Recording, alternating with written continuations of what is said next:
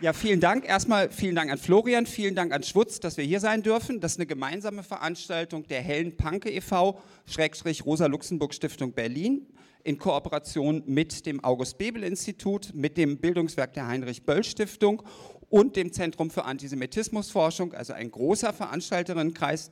In diesem Namen möchte ich euch ganz herzlich begrüßen. Das Ganze fußt auf einer auf einem zufälligen Treffen mit Lutz van Dijk. Zwei unterschiedliche Tagungen fanden statt in Mainz und wir sahen uns und dachten, wenn der Holocaust-Gedenktag das erste Mal im Bundestag sich den queeren Opfern widmet, der, der NS-Verfolgung, dann sollten wir doch eine Veranstaltung dazu machen, vielleicht auch an einem queeren Ort, wo viele Leute teilnehmen können. Und auf dieser Idee fußt das. Und deswegen nochmal ganz herzlichen Dank an den Initiator, der das Ganze erst ermöglicht hat.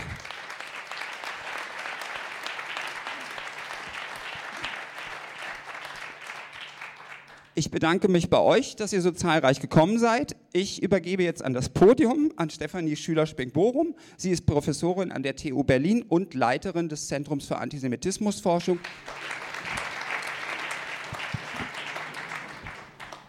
Ja, vielen Dank äh, auch von mir aus. Vielen Dank für die Einladung. Ich empfinde es als eine große Ehre, dass ich diese Podiumsdiskussion hier moderieren darf. Ich bin sehr beeindruckt, wie viele Menschen hier sind. Das zeigt auch, es geht wirklich um was. Und ähm, ja, ich habe im Vorfeld gedacht, dass vielleicht einige hier im Saal sich jetzt fragen, was eigentlich eine Historikerin für Antisemitismusforschung hier auf dem Podium als Moderatorin macht. Ich möchte dazu nur so viel quasi als Legitimation sagen, dass ähm, als Geschlechterhistorikerin und Feministin das Thema Heteronormativität in der Moderne sozusagen für mich ein Leitgedanke ist, beziehungsweise ein negativer Leitgedanke in dem Sinne, dass ich immer oder tief davon überzeugt bin, dass man die Moderne nicht versteht, ohne ähm, die ja, die Gefühle, die Ressentiments, den Hass mit einzubeziehen, der sich gegen alle richtete, die sich dieser Heteronormativität auf welche Weise auch immer widersetzten. Und insofern, glaube ich, äh, ist das sozusagen ein ganz großes Thema. Man kann es aber auch kleiner machen, indem man sagt, man kann den Antisemitismus nicht verstehen ohne Homophobie, ohne Transphobie, ohne Misogynie. Und man kann den NS nicht verstehen und das ungeheure Gewaltpotenzial, das der Nationalsozialismus entwickelt hat, ohne eben diese Form des Hasses. Und insofern ist das Thema des heutigen Abends auch immer Kernthema dessen, womit ich mich beschäftige. Und insofern ähm, ja, bin ich sehr neugierig auf die Diskussion mit meinen Kolleginnen und Kollegen und freue mich sehr. Ich werde jetzt als erstes das Podium vorstellen. Dann werden wir hier einige Runden machen, einige Themen diskutieren und dann in den Saal öffnen, weil wir davon ausgehen, dass Sie alle, ihr alle auch äh, einen großen Gesprächsbedarf habt. Ähm, ich fange an, vom Saal aus gesehen links außen, mit Andrea Genes, meiner Kollegin aus Ravensbrück. Sie leitet dort seit 2020 die Mahn- und Gedenkstätte, wie wahrscheinlich die meisten hier wissen. Und sie hat sich im Grunde in den letzten 30 Jahren in ihrem Leben beruflich und forscherisch und gedanklich mit dem Nationalsozialismus beschäftigt. Das fing an als Friedensdienst in der Gedenkstätte Auschwitz-Birkenau. Sie hat dann in unterschiedlichen Gedenkstätten gearbeitet und in unterschiedlichen wissenschaftlichen Projekten, die sich immer wieder in verschiedenen Facetten mit dem Nationalsozialismus beschäftigen. Und sie hat zugleich auch Ausstellungen gemacht. Also es ist sozusagen das, was uns auch verbindet. Ähm, die na, Liebe ist vielleicht das falsche Wort, aber die Dedication sozusagen, Wissen, was wir haben, auch zu vermitteln in Form von Ausstellungen in verschiedenen Formaten. Und daher kennen wir uns auch schon viele Jahre.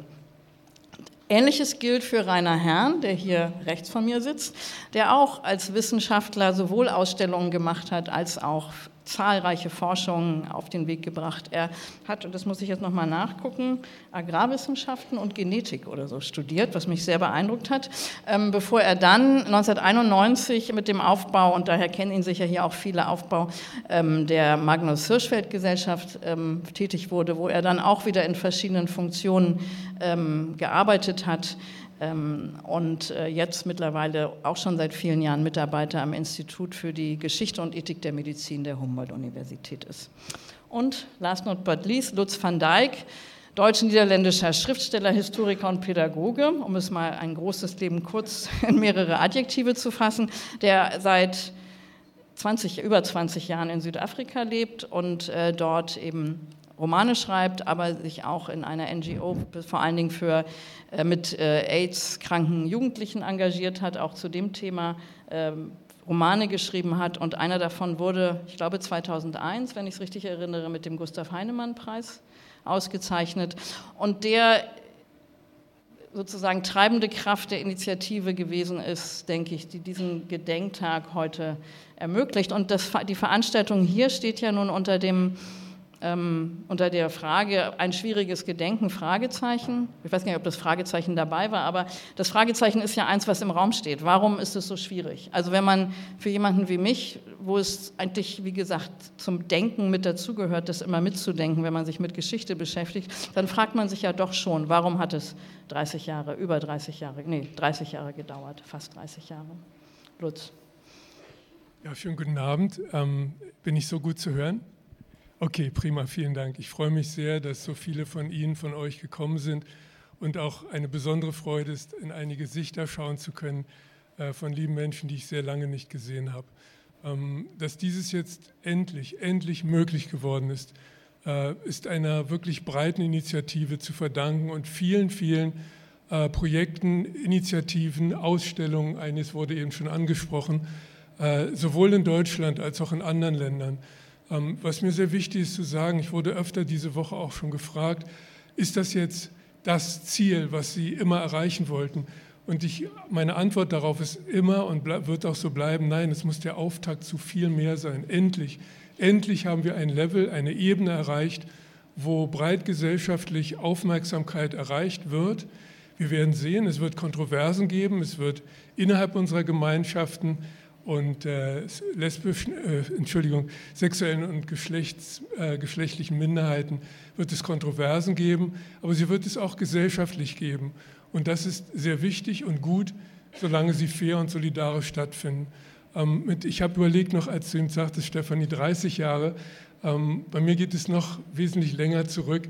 Ähm, ich bin ja geborener Berliner. Ich kann auch noch Berlinern, aber das mache ich jetzt nicht. Ähm, und bin mit 18 Jahren weggegangen, bin also in eine andere Richtung gegangen als viele junge Schwule, die nach Westberlin damals gekommen sind, um hier die Freiheit zu erleben. Bei mir waren es persönliche, familiäre Gründe, um weit, weit wegzugehen. Ähm, und diese Fernsucht, äh, nicht keine Heimatsucht, aber ein Fernweh, äh, das hat viel auch von meinen Forschungsarbeiten bewegt. Ähm, ich war dann, ich weiß nicht, ob Sie das wissen, zehn Jahre, fast zehn Jahre im Anne-Frank-Haus in Amsterdam. Äh, und das war schon vor über 30 Jahren, äh, wo wir anfingen, auch mit der sehr banalen Frage, wenn Anne Frank überlebt hätte, was würde sie heute äh, uns mitteilen wollen? Und wo sind Stellen, blinde Flecken, die nach wie vor ignoriert werden? Und das geht ja weit über unsere, wenn ich jetzt unsere in Anführungszeichen setze, Opfergruppe hinaus.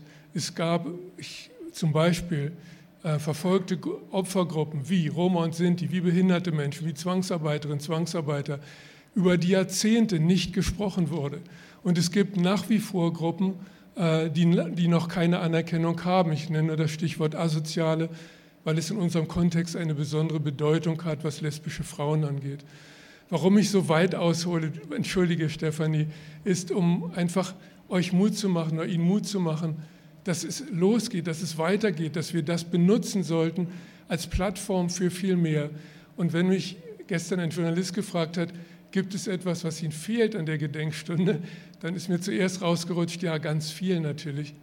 Aber was am meisten mir fehlt, ich freue mich, das vielleicht noch ganz kurz zu sagen, ich freue mich, darf ich das noch eben sagen, Stefanie? Ich freue mich riesig. Sie ist nett, ne? Ich freue mich riesig, dass wir in 60 Minuten, das hat es noch nie gegeben, auch nicht bei anderen vergessenen Opfergruppen, so viele verschiedene Aspekte benennen und äh, auf Wege gefunden haben, sie darzustellen. Mit einer Holocaust-Überlebenden, die im Versteck lebte, die ihre Identität erst viel später entdeckte und sagte, mein Coming Out, da gibt es so viele Parallelen. Mein Verstecken hat mich als erwachsener Mensch krank gemacht, darüber wird sie reden. Aber das bedeutet auch, dass wir ein Signal geben an andere Opfergruppen, dass wir nicht nur unter uns diskutieren und nachdenken wollen. Zweitens, dass Maren Kräumann eben sprechen wird über eine Biografie einer lesbischen Frau, von der wir bis heute nicht genau wissen, war sie denn wirklich lesbisch? Sie ist als lesbische Frau ermordet worden, vergast worden. Es gibt kein einziges Dokument, stimmt, ne, Andrea? Kein einziges Dokument, wo sie gesagt hätte, ja, ich war so. Sehr wichtig. Äh, dann gibt es ähm, die Geschichte von Karl Gora, die Yannick Schümann vorlesen wird. Und das ist jetzt nur für euch.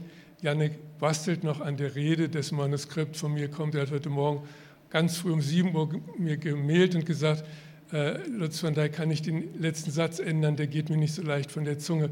Es, es wird sehr, sehr sorgfältig an dieser Veranstaltung gearbeitet und jetzt kommt's.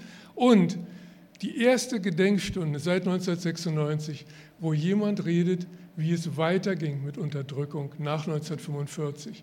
Wir wissen, dass es auch für andere Opfergruppen zutraf, aber zum ersten Mal wird mit Klaus Schürdewan jemand Zeugnis ableben, was er 1964 als 17-Jähriger Entschuldigung erlebt hat. Und mein letzter Punkt in einem Satz, mit einem Satz ist, dass ähm, bei der Frage, was fehlt, natürlich sind wir froh, dass ähm, mit Georgette D. eine Transkünstlerin auftritt und es zumindest anklingt im doppelten Sinne des Wortes, aber niemand redet als Transfrau oder Mann. Und was vielleicht das ist, was wirklich ansteht, was wir nicht vergessen dürfen über diesen Tag hinaus, sind die vielen queeren Flüchtlinge bei uns, aber auch die vielen queeren Menschen in den 70 Ländern, in denen es nach wie vor strenge Todesstrafen gibt. 40 übrigens von diesen Ländern legen sie auch auf lesbische Frauen an. Und äh, das Schlimmste, dass es nach wie vor nicht damals und nicht vor langer Zeit, sondern heute jeden Tag 13 Länder gibt, wo Leute wie ich die Todesstrafe erwartet. Also es gibt viel zu tun. Entschuldige, ich habe länger als drei Minuten geredet. Mein nächster Beitrag ist kürzer. Danke schön.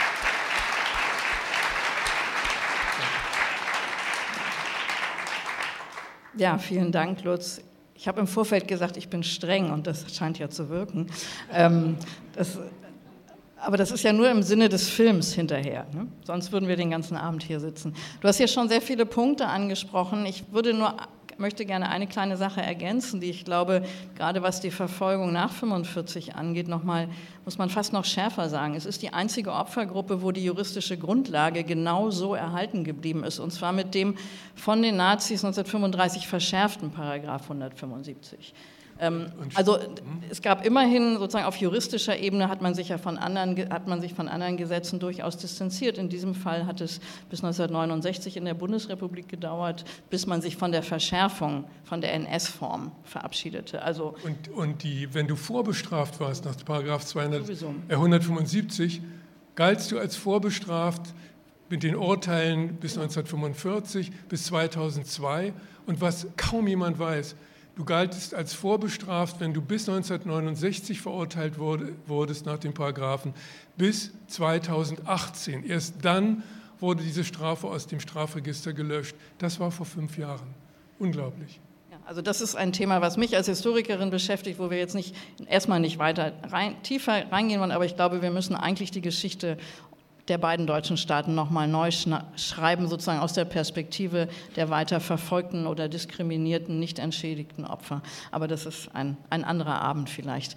Andrea, du leitest die Mahn- und Gedenkstätte Ravensbrück. Äh, sie liegt etwas am Rande und auch die Frauen liegen ja meistens etwas am Rande und lesbische Frauen nochmal am Rande des Randes. Und ähm, daher an dich die Frage, eben kam es bei Lutz schon auf, diese Spannung von Forschung, von Wissenschaft einerseits und von Gedenken, was ja auch mit Ausstellung zu tun hat, andererseits. Das ist ja genau nicht nur das, was dich, was du immer wieder in den letzten Jahren gemacht hast, sondern auch, was die Gedenkstätte beschäftigt hat. Vielleicht your turn. Ja, wir dachten uns, dass ich nicht reden kann, ohne äh, über die Gedenkkugel zu sprechen für die lesbischen Häftlinge die ja äh, in diesem Jahr gelegt werden konnte. Aber erstmal von mir auch, ich bin vollständig begeistert, wie viele Menschen hier sind. Und ich habe das Gefühl, ich würde gerade gerne mit ganz vielen reden, die hier sind, ähm, die ich sehe. Ähm, darum nochmal ein ganz kurzer Rückblick und vielleicht gebe ich nochmal so einen Überblick. Und der Einstieg, den du gebracht hast, ist ganz gut, weil es natürlich auch immer die Argumentation mit dem Paragraph 175 ist, der eben für Frauen nicht zutraf. Und das ist ein ganz, ganz wesentlicher Punkt in dieser Diskussion. Ich dachte, indem ich das nochmal Revue passieren lasse in äh, fünf Minuten, äh, ist das ein ganz guter Anlass, um dann ähm, dort geschichtlich anzusetzen, aber auch in dem, was daraus folgte. Also die Gedenkkugel, eine Initiative einer, ähm, einer Gruppe, ähm, wurde 2015 gelegt und musste dann wieder weggeräumt werden, weil der Direktor der Stiftung Brandenburgische Gedenkstätten gesagt hat, die hat gar nicht die Gremien ähm, passiert. Was eigentlich auch eine gute Sache ist, ähm, dass es sowohl ein wissenschaftliches als auch ein gesellschaftspolitisches Gremium ähm, in einer Gedenkstätte gibt, die einfach auch nochmal gucken, ist es historisch verifiziert, äh, stimmt so alles, ist der Stifter mit drauf, so. Würde man so denken. Äh, das Ganze hatte dann zur Folge eine fünfjährige Diskussion, die in erster Linie nicht ich äh, hinter mich gebracht habe, sondern meine Vorgängerin Insa Eschebach und dazu ja auch äh, viel publiziert hat und da auch wirklich einiges erlebt hat. Und es standen, ähm, ich würde gerne vier Punkte nochmal zusammenfassen, die denen im Wege standen. Das eine ist, ein Gedenkzeichen für die lesbischen Häftlinge in Ravensbrück würde jetzt suggerieren, dass die Frauen aufgrund ihres, ihrer lesbischen Lebensweise verfolgt worden sein. Und das würde ja nicht stimmen, weil der Paragraph 175 nicht auf sie gepasst hat. Punkt. Weiter ging es nicht. Ähm, zweiter Punkt war, dass eine Überlebende, die Präsidentin des Internationalen Ravensbrück-Komitees, gesagt hat, aus ihrer Kenntnis würde sie denken, dass die Frauen, die sie damals kennengelernt hatten, das vielleicht gar nicht wollten. Also ein Stück weit auch eine Verlängerung dieses Nicht-Sprechbaren, was es ja auch über viele Jahrzehnte gab und für viele ähm, wahrscheinlich auch noch gibt. Hm, dann wurde man gesagt, aber lesbisch ist nur ein Merkmal, so wie rothaarig oder linkshändisch. Also es ist eigentlich nichts, was jetzt so weiter ins Gewicht fällt, was wieder mit dem ersten Punkt ganz eng korreliert. Ähm, und eine Gedenkstätte sei nicht der Ort, wo über allgemeine Verfolgung gesprochen wird. Also dass sämtliche Anzeichen die, ähm, oder sämtliche historische Fakten, wo es eine Verfolgung auch im KZ gab, einfach vollständig übersehen wurde. Und daran hat man gesehen, ähm, dass zwar Forschung vorliegt, dass sie aber nicht zur Kenntnis genommen worden ist. Und hier sind viele zu nennen. Hier sind äh, Claudia Schoppmann zu nennen. Hier ist die Arbeit über sogenannte Asoziale von Christa Schikora. Hier sind Anna Heikova. Es gibt ganz, ganz viele, die wir nennen können. Und ich habe jetzt alle vergessen, die noch dazukommen oder werde sie jetzt nicht nennen. Aber die Forschung liegt vor, aber wurde so nicht zur Kenntnis genommen und ähm, muss weitergetrieben werden. Ähm, weil ein ganz wichtiger Punkt, den ähm, also wir haben es dann, um das zu Ende zu bringen, wir haben dann, als ich angefangen habe, gesagt, wir müssen auf den historischen Punkt zurückgehen und nicht über ähm, gegenseitige Vorwürfe hier weiterkommen, sondern wirklich nochmal ähm, in einem Gutachten, in einem zusammenfassenden Gutachten deutlich machen, wie fand Verfolgung von ähm, Lesben im Nationalsozialismus, von weiblicher Homosexualität eigentlich statt.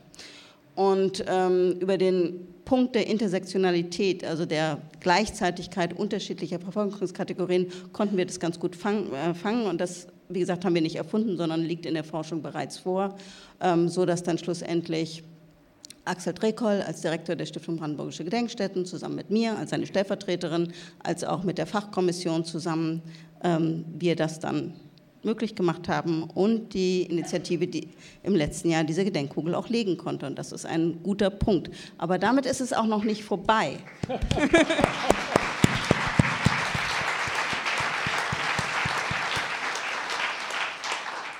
der Applaus gilt den vielen Initiativen dahinter und den Menschen. Das ist ein Riesenbündnis mittlerweile, was auch gut ist und was auch, glaube ich, äh, die Menschen zusammengebracht hat und trotzdem ist es wichtig, auch nochmal hier, ähm, weil du es angesprochen hast, auch nochmal in die historische Tiefenschärfung zu gehen. Ähm, weil wir wirklich mit dem Neulesen von ähm, Quellen, wenn wir sie finden, wirklich auch nochmal die Dinge deutlicher benennen können. Also letzter Punkt. Ähm, äh, Lori Marhöfer hat einen Aufsatz geschrieben über Ilse Trotzke, ähm, der sehr, sehr empfehlenswert ist in diesem Zusammenhang, ist auf Englisch und auf Deutsch vorliegend Und ähm, Ilse Totzke ist eigentlich in der ähm, Literatur oder in der Geschichtsforschung relativ bekannt gewesen, weil sie nämlich zu den Retterinnen gehörte und ihre Geschichte war weitläufig bekannt. Und Lori Mayhofer bekam dann mal einen Hinweis von einem Kollegen, der gesagt hat, guck dir ihre äh, Gestapo-Akten nochmal an. Sie ist vier Jahre wegen ähm, lesbischer Lebensweise immer wieder denunziert worden und war dadurch in einem besonderen Fokus. Und genau diesen Weg müssen wir bestreiten und das ist Kernerarbeit. Ja, vielen Dank, Andrea.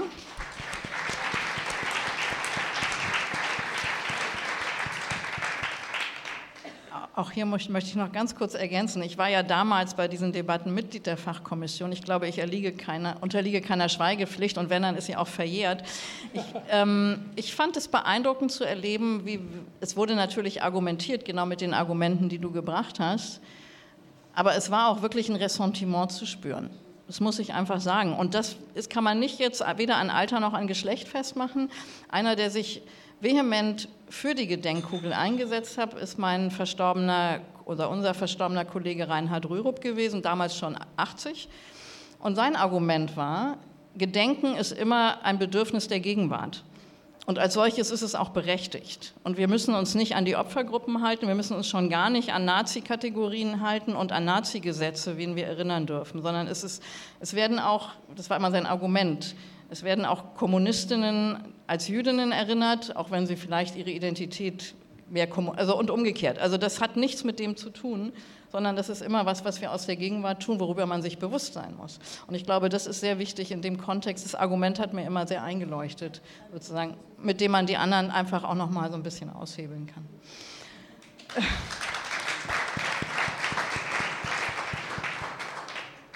Ja, lieber Rainer, jetzt sind wir bei der nächsten Wendung sozusagen, also die schweren Anerkennungs-, die Kämpfe überhaupt den Paragraph 175 wegzukriegen, bevor man überhaupt an Anerkennung und Rehabilitierung oder Entschädigung, hat es ja auch nicht gegeben, überhaupt damit anfangen konnte, dann die, den Streit um das lesbische Gedenken. Und jetzt ist der nächste Schritt ist ja das Gedenken an die ermordeten Transmenschen. Und auch da haben wir wieder das Problem der Forschung, des Gedenkens, der Politisierung. Und da bist du mittendrin, auch mit deinen aktuellen Forschungen. Und äh, von daher. Ja, vielen Dank. State of the Art in dem Fall. Ja, denn vieles von dem, was Andrea gerade gesagt hat, trifft für Transpersonen in noch viel stärkerem Maße zu. Insbesondere was die Forschungslage betrifft. Aber vielleicht einige Worte zu mir nochmal. Äh, ihr werdet euch fragen, Sie werden sich fragen, was ich als schwuler Mann hier über Transpersonen berichte und vielleicht äh, wenige äh, Sätze zu meiner Forschungsgeschichte. Ich hatte Ende der 80er, frühen 90er Jahre begonnen, mich äh, mit Geschichte von sexuellen Minderheiten und äh, insbesondere Sexualwissenschaft auseinanderzusetzen im Rahmen der Magnus Hirschfeld Gesellschaft und wir hatten dann versucht, an dieses Institut, was es hier zwischen 1919 und 1933 gegeben hat, zu arbeiten und daran zu erinnern, weil es ja, wie ihr vielleicht wisst, am 6. Mai 1933 geplündert und danach geschlossen wurde. Und im Rahmen dieser Forschung äh, ist mir mehr oder weniger bewusst geworden, äh, dass besonders in der zweiten Hälfte der 20er Jahre, als die Trans-Szene hier in Berlin aufblühte, äh, das Hirschfeld-Institut so eine Art Zentrale war, ein Treffpunkt war. Und äh, als mir das bewusst wurde, habe ich gleichzeitig gesehen, dass es zu einer historischen Transforschung sozusagen jeglicher Grundlage fehlt in der deutschen, in der deutschsprachigen Literatur. Und so hatte ich begonnen, sagen mehr oder weniger mit Enthusiasmus mich dieser Transgeschichte zu widmen, die dann immer äh, komplexer wurde und aus der dann äh, 2005 ein erstes Buch wurde über die Geschichte von Transsexualität und Transvestitismus in der frühen Sexualwissenschaft und deren, äh, deren äh, ja, wie kann ich sagen, deren äh, Entwicklungslinien. Und die Frage war dann natürlich, wenn 33 das Institut zerstört wurde, was wurde denn aus den Personen, aus den Transpersonen? Und dazu gab es nun überhaupt keine Forschung, aber anders als das für lesbische Frauen zutrifft. Und Claudia Schoppmann äh, ist ja erwähnt worden und viele andere Aktivistinnen, die dazu gearbeitet haben, gab es zur Transforschung in der NS-Zeit reinweg gar nichts. Und äh, ich hatte dann äh, in den frühen 20er, äh, in den frühen 2000er Jahren erste Trans, äh, würden wir heute sagen, sogenannte Transvestitinnen, so hießen sie damals, erste Unterlagen gefunden, dass damit sehr divers umgegangen wurde, dass es Einweisungen in die KZs gegeben hat. Und äh, dabei blieb es dann lange Zeit auch, bis ich dann, und das ist ein günstiger Umstand gewesen, eine, mehrere große Aktenbestände gefunden habe. Der Kulturring hat ja damals geforscht, Andreas Pretzel sitzt hier, der da sehr aktiv gewesen ist, sind auch Transbiografien äh, plötzlich sagen, aufgetaucht, die ich mit auswerten konnte. Und so ist äh, 2013 eine erste Studie entstanden, die uns Einblicke gibt über die Verfolgung unterschiedlicher Transpersonen in der NS-Zeit. Ich habe ungefähr so um die 80 Fälle, 80 Einzelschicksale auswerten können. Und bei dieser Forschung oder aus dieser Forschung habe ich dann versucht, so eine Art Katalog von Forschungsfragen zu entwickeln, die in der Zukunft bearbeitet werden sollen.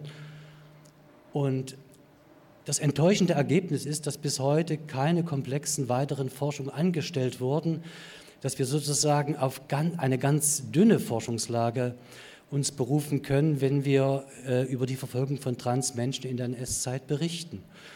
Und vor diesem Hintergrund steht natürlich die Frage und die aktuell sehr äh, kontrovers diskutiert wird, ja, sind denn Transpersonen überhaupt verfolgt worden in der NS-Zeit? Das wurde ja auch in der aktuellen Diskussion sehr stark in Frage gestellt. Und aufgrund dieser Forschung, die ich ausgewertet habe, kann ich sagen, selbstverständlich, ja, sie sind verfolgt worden, obwohl, wie bei lesbischen Frauen, die Gesetzeslage sich eigentlich seit 1871, seit der Reichsgründung, nicht verändert hat. Es gab einige sehr ähm, häufig auch angewendete Paragraphen 183, 84 und 360, das ist grober Unfug und das ist Erregung öffentlichen Ärgernisses. Und das heißt, Personen, die in der Kleidung des anderen Geschlechts in der Öffentlichkeit aufgefallen sind, die wurden sistiert, die wurden festgenommen, die konnten angeklagt werden. Und die Frage ist, äh, wie ändert sich das von der Weimarer Zeit zur NS-Zeit?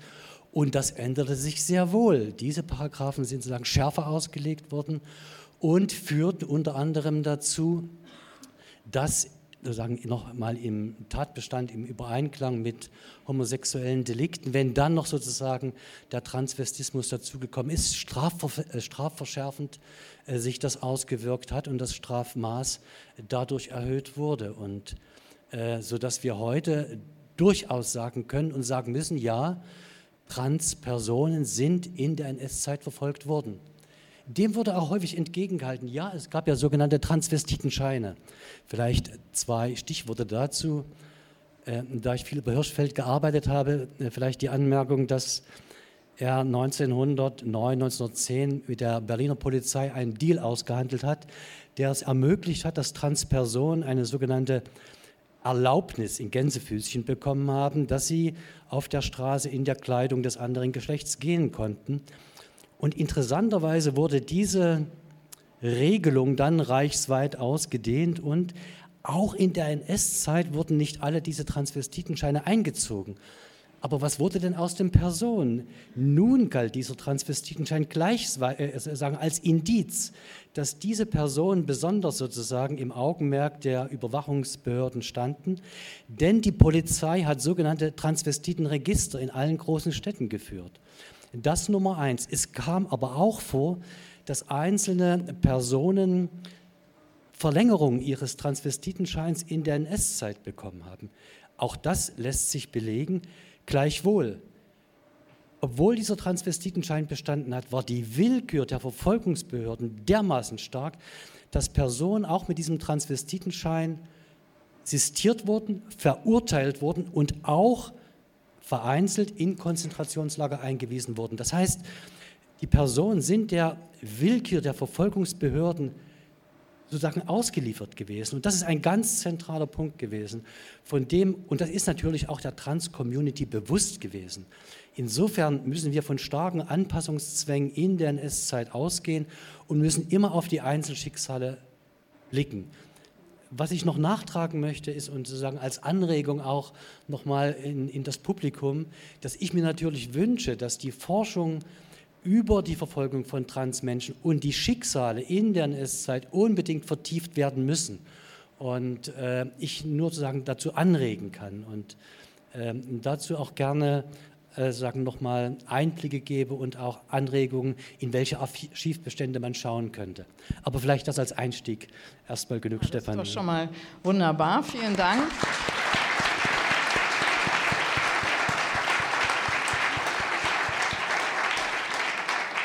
Ich muss jetzt leider stolz berichten, dass ich äh, gerade eine wunderbare Masterarbeit am ZFA gelesen habe zu dem Thema.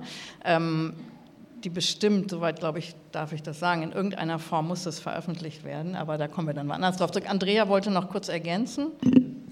Ja, ich würde gerne äh, das zum Anlass nehmen, noch mal was über Straftatbestände zu sagen, weil irgendwie immer der Versuch ist, die Gesetzesgrundlage zu finden ähm, und den, damit die Intention des Staates. Aber ähm, gerade wenn es um Konzentrationslager geht und es äh, juristisch nicht weiterging, wurde einfach ein Schutzhaftbefehl ähm, ausgestellt und damit waren die Menschen im Konzentrationslager. Und das ist ein ganz wesentlicher Punkt. Finden wir übrigens nicht nur bei sogenannten ähm, asozialen oder als vielleicht als lesbisch festgenommene Frauen. Das finden wir auch bei ganz vielen Kommunistinnen, die aus dem Widerstand kamen, da wo einfach die Haftstrafe damit verlängert wurde. Und das ist, glaube ich, ein Punkt, den müssen wir noch stärker machen. Und, und noch einen anderen Punkt, denke ich, ähm, der vor allen Dingen, glaube ich, für Transmenschen gilt, aber auch zum Teil lesbische Frauen betraf. Wenn man in die Mühle der Asozialität geraten ist, dann hatte man bestand durchaus die Gefahr, dass man zum Beispiel auch in der Psychiatrie landete. Also über, über oder Jugendliche, also gerade jüngere Menschen, die dann über Erziehungsheime, Arbeitslager und oder eben medizinische Diagnosen, also diese beiden Wege konnten entweder ins KZ führen, aber eben auch in die Psychiatrie. Und dann war man ganz schnell bei der, oder nicht ganz schnell, aber dann lief man Gefahr der Euthanasie, ja. der Kastration und und und. Also ich sehe schon hier, beide wollen was sagen. Äh, mein, Einer zuerst und dann. Mein Schwerpunkt sozusagen als Medizinhistoriker ist die Psychiatrie Geschichte gewesen und gerade die Diagnostik. Äh, äh, und da kann ich nur sagen, dass es gab so Schlüsseldiagnosen, unter die auch lesbische Frauen und auch Transmenschen fielen. Und das sind die Diagnosen psychopathische Konstitution.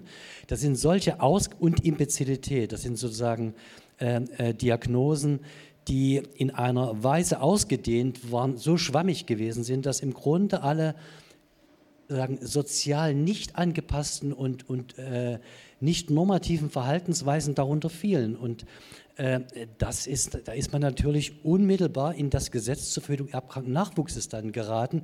Das heißt, dass man einer Zwangssterilisation oder Zwangskastration äh, ausgesetzt war. Und das ist dann natürlich dann auch mit, das wisst ihr wahrscheinlich, mit der T4-Aktion ab 1941 dann eventuell auch der Euthanasie. Ähm, ich find, wenn ich euch zuhöre, merke ich, ähm, wie wichtig es wirklich ist, eine neue Qualität von Forschung zu betreiben, die es noch nicht lange gibt. ihr könnt euch nicht auf große und viele Traditionen stützen, sondern ihr seid Pionieren und Pioniere in dem, was ihr tut. Und da gehen mir zwei Sachen durch den Kopf. Das eine tragisch ist, wie spät diese Forschung beginnt.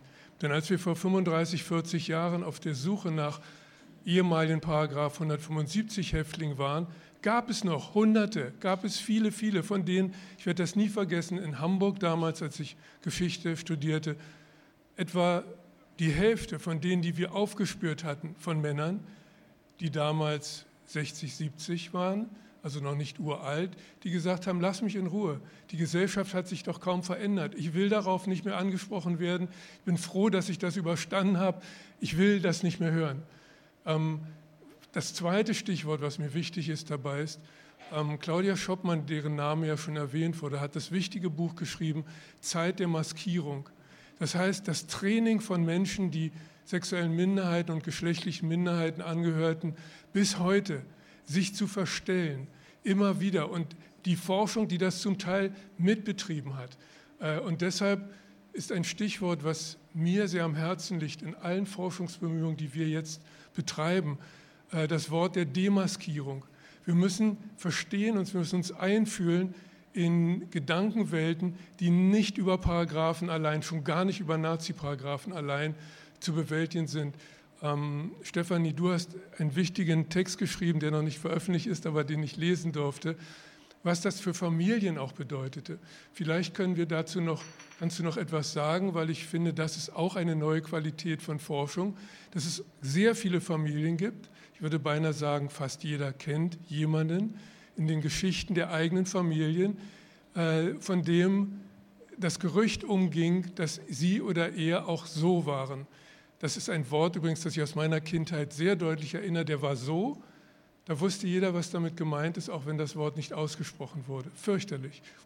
Und ähm, was für die Gruppe unserer verschiedenen ähm, sexuellen geschlechtlichen Minderheiten LGBTIQ äh, zutrifft, ist, dass anders als bei vielen anderen Minderheitengruppen, die ebenso lange auch vergessen waren, wie Roma und Sinti zum Beispiel, es zumindest innerhalb der Familie oft, nicht immer, aber meist doch eine Solidarität. Man konnte sich an die Eltern, an die Geschwister wenden. Die meisten aus unseren Gruppen, sage ich jetzt nochmal, hatten einsame Phasen zu überleben, mussten ihre eigene Identität meist gegen Familien entwickeln, gegen die eigene Familie entwickeln. Und auch das hat noch viel zu wenig Rückklang in der Forschung gefunden. Mary Pynja, über die es am Freitag im Bundestag gehen wird, da ist kein Wunder, dass es kein Dokument gibt, in dem sie sagt, ja, ich war so, oder in dem sie sagt, ja, ich war nicht so. Ihr Mann Fritz Pynja sagte, ja, wir hatten keine Kinder, aber wir waren eine glückliche Ehe. Und ihm wurde dann mitgeteilt, fürchterlich, äh, nachdem sie vergast worden war, ihre Frau ist an einer Herzschwäche gestorben und sie können die äh, Urne mit der Asche auf eigene Kosten sich zustellen lassen. Versteht ihr, was ich sagen möchte, was das psychologisch bedeutet hat und wie das weitergegangen ist? Wenn ich heute in manchen afrikanischen Nachbarländern zu Südafrika erlebe, was mir junge Menschen, die Asylanfragen in Kapstadt oder Johannesburg, also in Südafrika, stellen, dann sind das solche Geschichten. Das sind Geschichten, die erzählen, nachdem das zu Hause bekannt war, hat mein Vater gefragt, stimmt das? Als ich gesagt habe, ja, hat er gesagt, du bist nicht mehr mein Sohn. Und das ist heute immer wieder, immer wieder. Ähm, magst du noch etwas zu den? Ich bin ja, du bist dran, aber ich fand das sehr beeindruckend, was du da erforscht nee. oder doch sehr präzise beschrieben hast. Ja, ich habe einfach überlegt, warum nochmal, was ich eingangs ja auch gesagt habe, also schwieriges Gedenken und den Text, der ist für, Fre für Freitag, äh, halte ich die Gedenkrede im Landtag in Thüringen. Und äh, da war mir es auch natürlich ein besonderes Vergnügen, da auch nicht nur jetzt zu gedenken, sondern auch ein, etwas zu sagen, was heißt das eigentlich für die gesamte Gesellschaft. Und ich glaube, ein Grund, warum das Gedenken auch neben dem ganzen Rechtlichen so schwierig ist, ist, dass es auch eine Gruppe ist, die man nicht einfach outsourcen kann, sondern das sind unsere Onkel und Tanten und Großonkel und Großtanten und zwar mehr oder weniger nicht in jeder Familie verfolgt, aber dennoch ist es was, was sozusagen eigentlich das eigene Wohnzimmer betrifft. Und ich glaube, da ist bis heute, und ich, wie gesagt, ich stelle mir den Landtag in Thüringen mit der Parteienverteilung vor, jetzt lebhaft vor, ähm, das ist genau der Punkt. Da, Sie müssen alle, hoffe ich doch. Ähm, das ist genau der Punkt, was eben, glaube ich, auch wenn wir jetzt, ich fand das, finde das wichtig, dass wir mehr forschen. Und es gibt noch, es gibt auch, es gibt wenig, also auch selbst wenn so viele gestorben sind, ohne je die Anerkennung, Entschädigung, irgendwas bekommen zu haben, denke ich, ist es, trotzdem kann man zum Teil zumindest noch Quellen finden, aber ich glaube, es ist eben auch wirklich eine Aufgabe, wo es ja letztlich darum geht, in was für eine Gesellschaft wollen wir leben und mit welchen Werten. Und insofern ist das, das klingt jetzt pathetisch, aber ist es auch eine Aufgabe für alle. Und, ähm, und das, glaube ich, diesen Blick auch umzudrehen auf, auf das, was es eigentlich mit einer Gesellschaft macht, ähm, die eben dann eben sozusagen auf privater Ebene, wir alle wissen das. Und ich meine, dass die Zahlen für homophobe Übergriffe steigen oder jetzt habe ich gerade vorhin noch auf dem Weg hierher gelesen, seltsame Faschingsumzüge in Sachsen stattfinden mit irgendwie queerphoben äh, Wagen, die da durch die Gegend äh, gezogen werden. Also es hört ja nicht auf, es ist ja jeden Tag, also wenn man einen Vortrag dazu hält, hat man immer ein aktuelles Thema, mit dem man ihn eröffnen kann.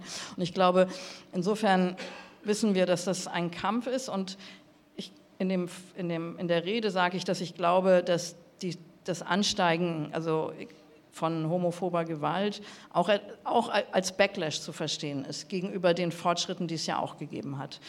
Ähnlich wie übrigens in den 20er Jahren und dann 33. Also ich denke, es gibt in dem Moment, wo es sozusagen Liberalisierung ist so ein freundliches Wort, also in dem sich etwas öffnet, in dem Moment, es kommt auch ein Backlash und der, der ist hart. Und insofern wäre jetzt meine, nachdem wir jetzt über Forschung geredet haben und ich denke, ihr alle wisst, dass es noch sehr, sehr viel mehr eigentlich zu sagen und zu erforschen und zu reden gäbe, würde ich doch gerne was nochmal nach Aktuellem fragen inwieweit teilt ihr diese These vom Backlash und inwieweit, wo stehen wir jetzt? Also, ne, du hast es ja eingangs gesagt, also das ist erst der Anfang. Und trotzdem ist das Glas halb leer oder halb voll. Wie würdet ihr das einschätzen? Und ich mache jetzt wieder die gleiche Runde vom Anfang. Erst bei Andrea? Okay, ich fange bei Andrea an. Genau, dann gehen wir so rum. Okay. Das wäre fair. Danke. Äh, ich teile das komplett, ich sehe das genauso. Also ich glaube auch, dass es diese, dieses noch, noch eine Veränderung mehr, noch eine Schwierigkeit mehr. Ich habe das auch gesehen mit den Debatten, die wichtig waren über Antisemitismus, über Rassismus, über ähm, MeToo. Ähm, ganz viel habe ich jetzt nicht genannt, aber das ist, dass ich auch merke, bei vielen hört es auf. Die wollen keine Veränderung mehr. Und ich dachte, bis vor ein paar Jahren dachte ich immer noch, wir werden immer progressiver, wir werden immer liberaler. Das ist so, ein, so eine aufsteigende Kurve. Und ich war völlig irritiert, als ich irgendwann gemerkt habe, das geht gerade so nicht weiter. Und ähm, ich habe darauf keine Antwort, aber mit einem Fuß auch im Brandenburgischen wohnend, äh, kann ich deutlich sagen, es ist nicht nur ein Generationenproblem und das ist das Erschreckende an der Sache. Äh, wenn ich da gleich vielleicht ansetzen kann, äh, ich finde, dass das in Bezug auf, auf äh, Transpersonen noch in fast noch stärkerem Maße zutrifft. Wir erleben das ja im Moment mit einer großen Diskussion, auch mit der Transfeindlichkeit. Aber woran ich erinnern will und was mich sagen, sehr befremdet hat, ist ein, eine Tagung, die wir hatten 2016 in Österreich anlässlich der kleinen Strafrechtsreform. Und ähm, da hatte ich die Möglichkeit, über meine Forschung zur Transverfolgung in der NS-Zeit mit einer äh, Wiener Kollegin vorzutragen. Und äh, als ich fertig war und mich hingesetzt hatte, saß ein zufällig ein niederländischer Kollege neben mir, der mich ganz befremdlich anschaute und sagte, jetzt wollen die Transen auch noch Geld. So, wo ich gemerkt habe, wie viel, äh, also Transphobie auch unter, unter sexuellen Minderheiten selbst nochmal verbreitet gewesen ist, was, ich, was mich sehr erstaunt hat, aber äh, wo, wo ich glaube, das, das hat mit diesem Backlash zu tun und auch mit dem Abstecken von Claims und auch mit dieser Hierarchisierung von Opfergruppen, die mich äh, sehr ärgert, die im Grunde ja auch eine Entsolidarisierung ist.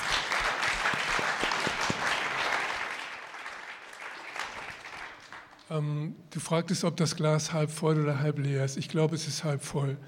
Ähm, und zwar deshalb, weil es wirklich eine neue Qualität, über die Forschung haben wir gesprochen, aber auch in der gesellschaftlich-politischen Debatte gibt. Ähm, es gibt Begrifflichkeiten, es gibt äh, ähm, Worte, die eine andere Einfühlung signalisieren. Und wisst ihr, was als Backlash bezeichnet wird? Ähm, in den verschiedenen Phasen meines Lebens stimmt. Es ging niemals gerade aufwärts. Aber ähm, mich irritiert das nicht und ich finde es auch nicht äh, bedrohlich, dass es diese Debatten gibt. Ähm, wo wir vielleicht den größten Einfluss haben können und versuchen, ihn auch zu nutzen, ist, denke ich, innerhalb unserer verschiedenen Organisationen und Gruppen. Es ist ähm, beeindruckend, mit welcher Vehemenz zum Beispiel Maren Kreumann auf Twitter attackiert wurde, dass sie sagt, sie würde im Bundestag für queere Menschen sprechen. Und sie ist attackiert worden, weil gesagt wurde, aber du bist doch Lesbe, wie kannst du für queere Menschen reden? Sie hat das sehr gut argumentativ äh, beantwortet. Morgen gibt es ein Interview mit ihr in der Taz. Äh, warum ich das aber sage, ist, ähm, wisst ihr, ich finde, also ich sage es vielleicht an einem Beispiel, was aus meinem Alltag ist, wenn ich mit Büchern von mir in Schulen auftrete, dann gibt es manchmal die wunderschöne Situation, dass ein Schulleiter sagt, wir haben drei zehnte Klassen, von denen sind zwei fürchterlich und eines ganz nett, gehen Sie bloß nicht in die zwei.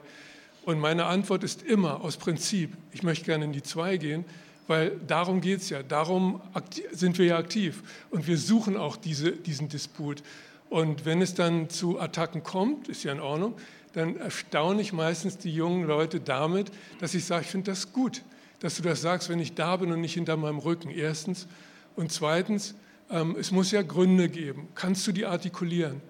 Und es wird sich vielleicht erstaunen, aber in den vielen, vielen Besuchen in Schulen, die ich in den letzten Jahren absolviert habe, ähm, ist das niemals schiefgegangen.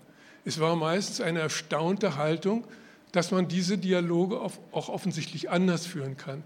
Und es gibt vielleicht einen Unterschied, und das ist jetzt auch wiederum sehr persönlich. Als ich mit verdammt starke Liebe vor 35 Jahren das erste Mal in Schulen gegangen bin, am Ende sagte, ich wollte euch sagen, ich bin auch schwul, war die Antwort ganz häufig, nicht immer, aber bestimmt 90 Prozent, sie sehen aber gar nicht aus wie ein Schwuler. Und wisst ihr was? Ich begreife es als Fortschritt, dass heute Klassen sagen, ach so, ist ja ein Ding. Nicht schlecht. Und, und diesen Disput müssen wir führen, nicht nur auf dieser Ebene. Dankeschön.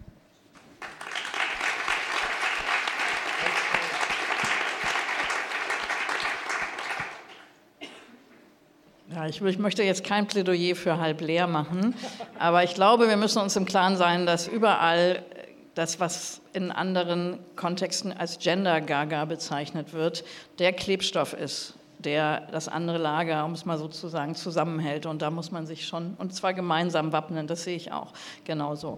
Aber jetzt haben wir hier genug Themen angeschnitten und haben auch jetzt noch genug Zeit, um eure Fragen, Kommentare aufzunehmen. Ich sehe hier nicht so gut, da sehe ich aber eine Hand und jetzt. Eins, zwei, drei. Ja, ja, wir, das. Okay, wir ich fange mit da hinten an, im roten irgendwas, so ein bisschen rot jedenfalls. Und jetzt bräuchten wir ein Mikrofon im Saal. Das Oder hast du noch das von eben? das kommt sofort. Sonst können wir auch eins von unseren abgeben. Ja, genau. Ja, guten Abend, Valentin Bentele. Vielen Dank für diese tolle Veranstaltung.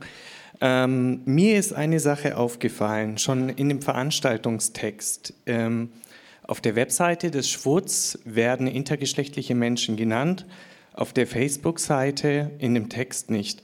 Es gibt einen einzigen Artikel von Ulrike Klöppel von der HU zu dem Thema intergeschlechtliche Menschen im NS. Wenn man bei Yad Vashem schaut, ist nichts zu finden, gar nichts. Was denken Sie, wird sich da in Zukunft was ändern? Darf ich, darf ich etwas versuchen? Ähm, Habe ich das richtig verstanden, dass Sie eben über Yad Vashem sprachen? Ja. Die israelische Gedenkstätte. Ja. Gut, ja genau. Ähm, da wollte ich kurz darauf antworten. Da habe ich ähm, ein halbes Jahr während meiner Promotionsforschung gearbeitet und habe, Sie wissen vielleicht, dass zurzeit, ich glaube gestern, eine Ausstellung von Yad Vashem in Berlin eröffnet worden ist. 16 Dokumente heißt sie. Und der Direktor von Yad Vashem, der jetzige Direktor, auch sich der Presse danach gestellt hat. Ähm, in dem Zusammenhang, Stefanie, ist das Glas halb leer. Denn was wir in Israel zurzeit erleben, ist wirklich ein Backlash und da würde ich auch nichts dran verharmlosen wollen. Ähm, der Dayan, der jetzt hier Direktor des, von Yad Vashem war, lange Jahre Anführer der Siedlungsbewegung äh, in Israel. Und das heißt, es hat einen Rechtsruck gegeben, wo Erinnerungsarbeit erneut missbraucht wird für politische Propaganda. Da müssen wir sehr genau hingucken. Und das, was ich sagte, galt auch jetzt zunächst nur für Dialoge hier in Deutschland, vielleicht in manchen Nachbarländern, aber nicht weltweit. Ähm, das war, darum wollte ich unmittelbar zu was sagen. Die Ausstellung ist sehr gut, was ich bisher im Katalog gesehen habe.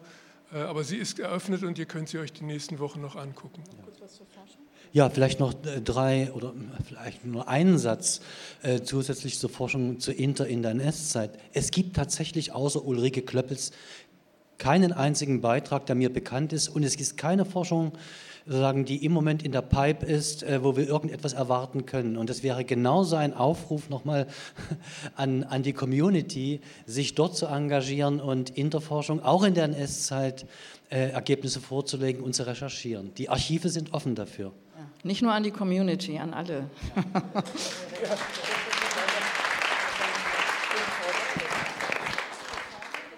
Sie müssen mir einfach ein bisschen mithelfen, dass das so hintereinander dann ja, hallo Lutz. Äh, mein Name ist äh, Detlef Mücke von der Schwulen Lehrergruppe in der Gewerkschaft Erziehung und Wissenschaft.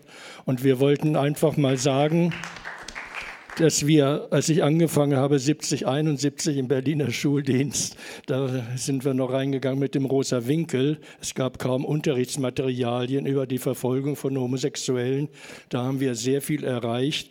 Ich ziehe mal den Bogen zu morgen Nachmittag. Martin Lücke in Verbindung mit dem Schwulen Museum hat das Projekt Queer History Month äh, äh, mit initiiert. Dort laufen ganz viele Projekte. Und äh, wenn ich noch denke, äh, auch es gibt viele Schulen der Vielfalt, die wir initiiert haben. Äh, in der Hinsicht gibt es enorme viele Schwierigkeiten, die wir sehen. Wenn ich auch, ich bin jetzt auch im Vorstand der Schwulenberatung, wenn ich sehe, was hier passiert ist mit der Kita im Lebensort Vielfalt im Südkreuz, was dort die AfD widerlich an Jahrhunderte alte Vorurteile anknüpft und Rüdiger Lautmann diffamiert als Pädofreund, er würde jetzt quasi Frischfleisch an der Quelle kriegen. Also ekel, ekel ekelhaft hoch drei, kann man nur sagen.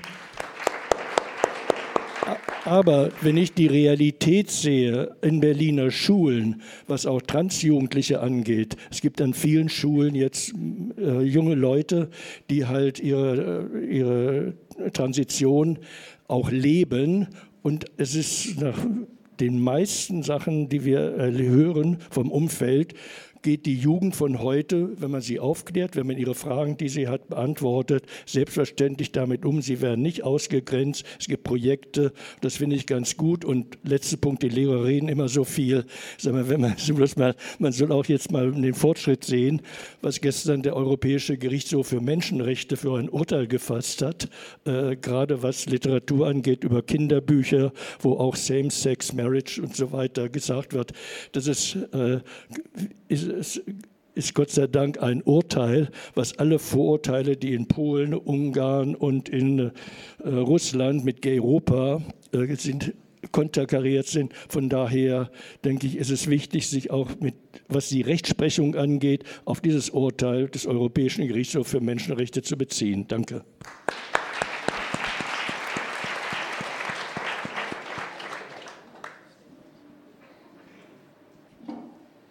Ähm, ja, hallo, mein äh, Name ist Nadja Zilken. Ich äh, bin im Vorstand von äh, Hydra e.V. Ähm, und äh, letztes Jahr gab es eine Veranstaltung von der Rosa Lux München und Kofra ähm, zum Thema KZ-Bordelle. Und äh, dort war es zum Beispiel so, dass äh, Manuela Schon den Satz nach einer unsinnigen Aneinanderreihung von verschiedenen Themen, unter anderem nach dem Vortrag zum Thema KZ-Bordelle gesagt hat, wir können zwischen erzwungener und freiwilliger Prostitution nicht unterscheiden. Also hat unglaublich relativierende, menschenverachtende Aussagen getroffen. Und ich war sehr schockiert darüber, dass wir auch in linken Sphären immer noch an einem einem Punkt sind, dass Mensch sich quasi nicht dafür schämen muss, solche Dinge von sich zu geben. Und bei der Erinnerung an Gruppen, äh, die verfolgt worden sind, eben auch in der NS-Zeit, werden Sexarbeitende entweder vergessen oder instrumentalisiert und insbesondere mit dem Hintergrund, dass zum Beispiel Marsha P. Johnson, die mit dem Stonewall, Stonewall Riot in die Geschichte eingegangen ist, nicht nur eine schwarze Transfrau, sondern eine schwarze Trans-Sexarbeiterin war, die sich gegen Polizeigewalt gewehrt hatte, habe ich die Frage, was braucht es für uns, dass wir untereinander für rassifizierte, queere Sexworker mehr Solidarität finden? Dankeschön.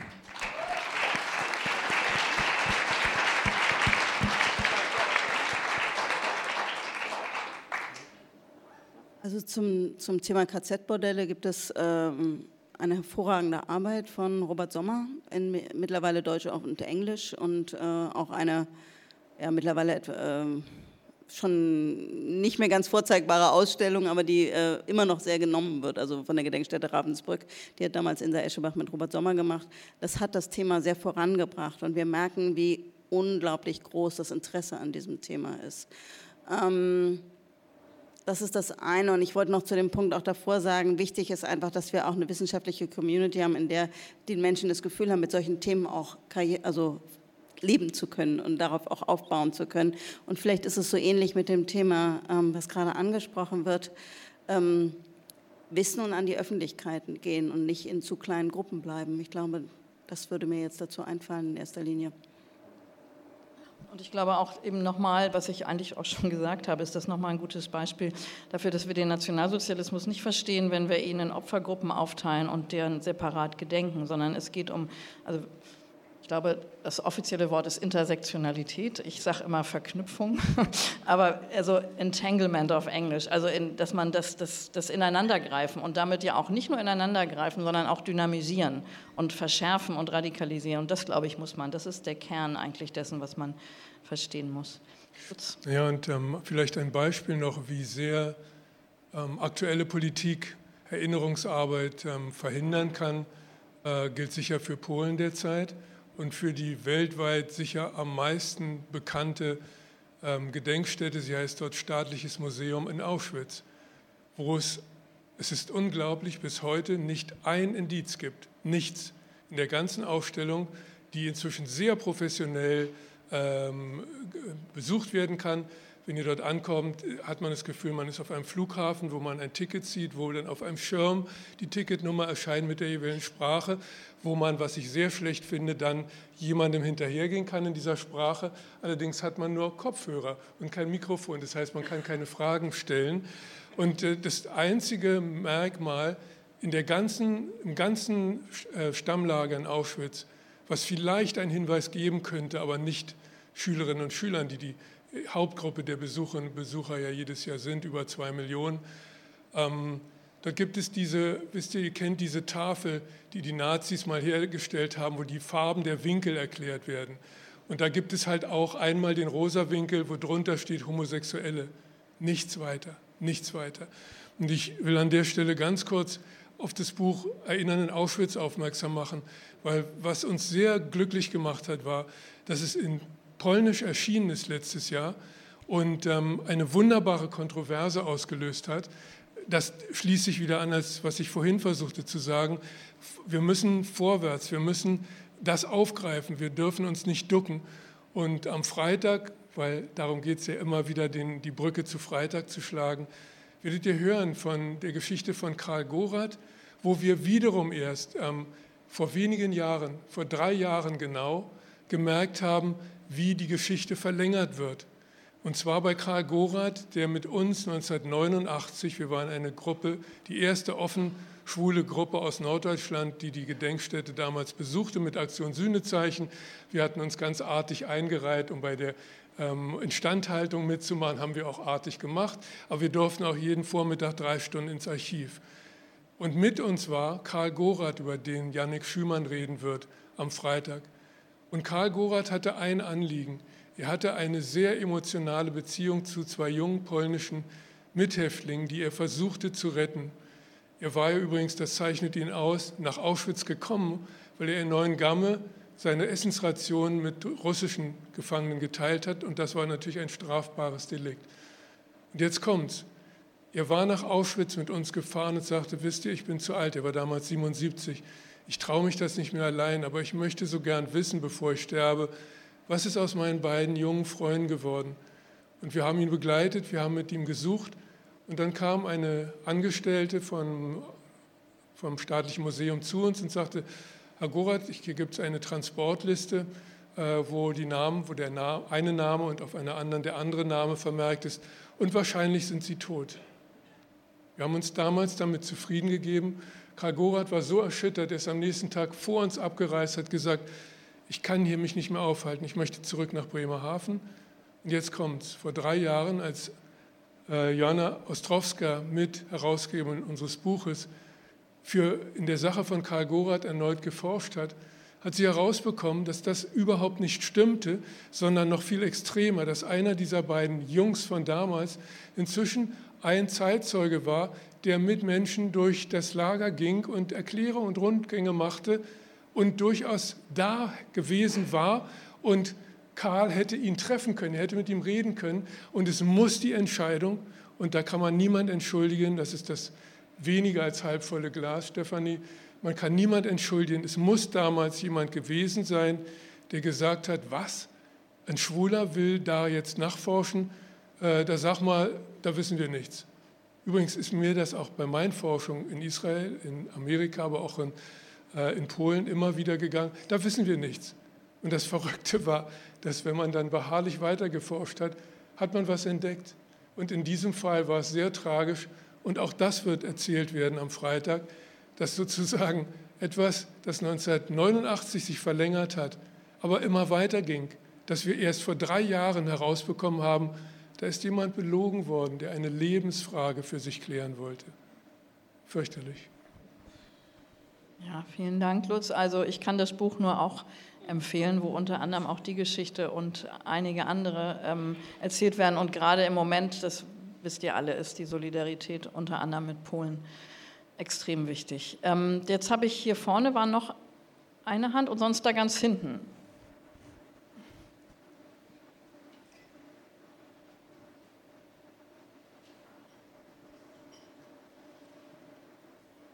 Ja, meine Frage richtet sich an Rainer Herrn. Und zwar habe ich sehr aufmerksam ähm, das Forschungsdesidariat in der Zeitschrift Sexualforschung gelesen und ihr Buch ähm, Schnittmuster des Geschlechts. Und mir ist, ähm, ich war sehr beeindruckt von den Inhalten der Aufarbeitung, war aber sehr ähm, ja, erschrocken von der Sprache, weil sie sprechen dort von ähm, heterosexuellen männlichen Transvestiten und meine damit zum Beispiel eine frauenliebende Transfrau.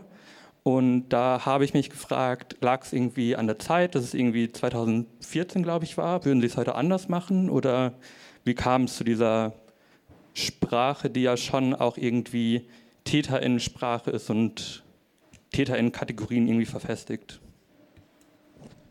Äh, das ist eine große Frage, wie man da in, als, als Historiker mit der Begrifflichkeit umgeht, ob es legitim ist, heute von der queeren Geschichte zu sprechen oder ob man vielleicht die einzelnen Begriffe, die damals verwendet wurden, wiederverwendet, ob man sie in Anführungszeichen setzt, ob man sie äh, sagen äh, ganz selbstverständlich und ohne Anführungszeichen verwendet. Äh, ich habe mich damals so entschieden, das ist sicherlich auch dem Zeitgeist geschuldet gewesen, genau die Terminologie äh, zu verwenden, die damals gebraucht wurde.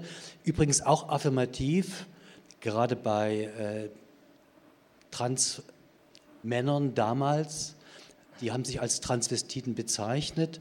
Und äh, vielleicht noch einen kleinen Exkurs. Äh, es gab in der Geschichte von Trans immer starke Friktion zwischen der homosexuellen Fraktion und der sogenannten heterosexuellen Fraktion. Die lässt sich äh, über 100 Jahre verfolgen. Da will ich gar nicht weiter darauf eingehen. Und es ist wichtig, gerade in Bezug auf die NS-Zeit, dass diese Unterscheidung eine große Rolle spielte bei der Form der Verfolgung. Dass nämlich Männer, die Männer begehrt haben und trans gewesen sind, also wir würden heute Transfrauen sagen möglicherweise, in einem stärkeren Maße verfolgt wurden als verheiratete Familienväter, die eine Vorliebe für Frauenkleider hatten und die das möglicherweise im stillen Kämmerlein ausgelebt haben. Die sozusagen aufgrund dessen, dass sie äh, zurückgezogen gelebt haben oder ihre Vorliebe auf die Unterwäsche beschränkt haben, der Verfolgung entgehen konnten. Und das ist, glaube ich, ein ganz, ein ganz wichtiges Moment, diese Unterscheidung auch beizubehalten. Und jetzt sagen, eine Begrifflichkeit dazu, dazu finden, die adäquat ist, historisch auch adäquat ist, das finde ich, finde ich sehr schwierig. Und insofern habe ich mich für die Begriffe, die damals verwendet wurden, und zwar nicht nur von den Verfolgern. Es gab in der Trans-Community damals eine große Diskussion, über die Selbstbezeichnung.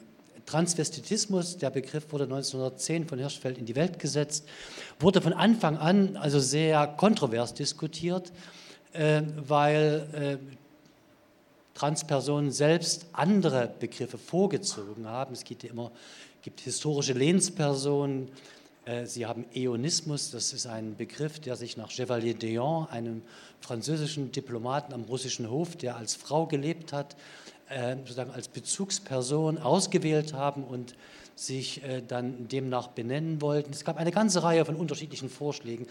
Letztendlich, und das ist der Punkt, Transvestitismus ist der Begriff, der affirmativ auch sagen, von der Trans-Community selbst gebraucht wurde.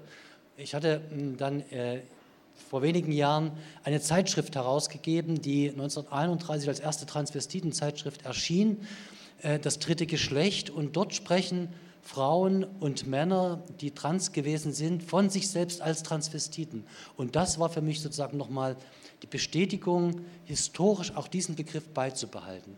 Ich hoffe, dass das äh, deine Frage oder Ihre Frage einigermaßen erschöpfend beantwortet hat. Aber das ist generell eine Frage nochmal, äh, die wir auch heute haben, insbesondere auch was, was äh, zum Beispiel ethnische Minoritäten betrifft. Wie spricht man, wie verwendet man historische Kontexte? Ich hatte gerade eine Diskussion, ist in der Psychiatrie, das kolonisierte Gehirn heißt das von, wird es ein Buch sein, was in Surkamp, bei Surkamp erscheint, äh, äh, von Andreas Heinz, einem Psychiatrieprofessor der Charité. Und da war die große Frage, er hat in seinem Text das sogenannte N-Wort selbst in den Originalzitaten jetzt durch drei Punkte ersetzt, weil er, sagen sich, äh, das ist sozusagen vielleicht noch ein, eine Paraphrase auf deine, auf deine Frage, sich davon sozusagen distanziert, dass dieses Wort ein Unwort ist. Und es wäre die Frage, wie man mit, mit Trans umgeht, wie, auch wie man mit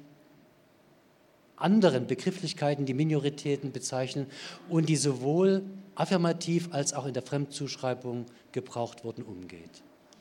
Vielleicht um das noch auch kurz zu ergänzen. Ich denke, es ist wirklich, da ist Geschichte echt eine blöde Wissenschaft. Ne?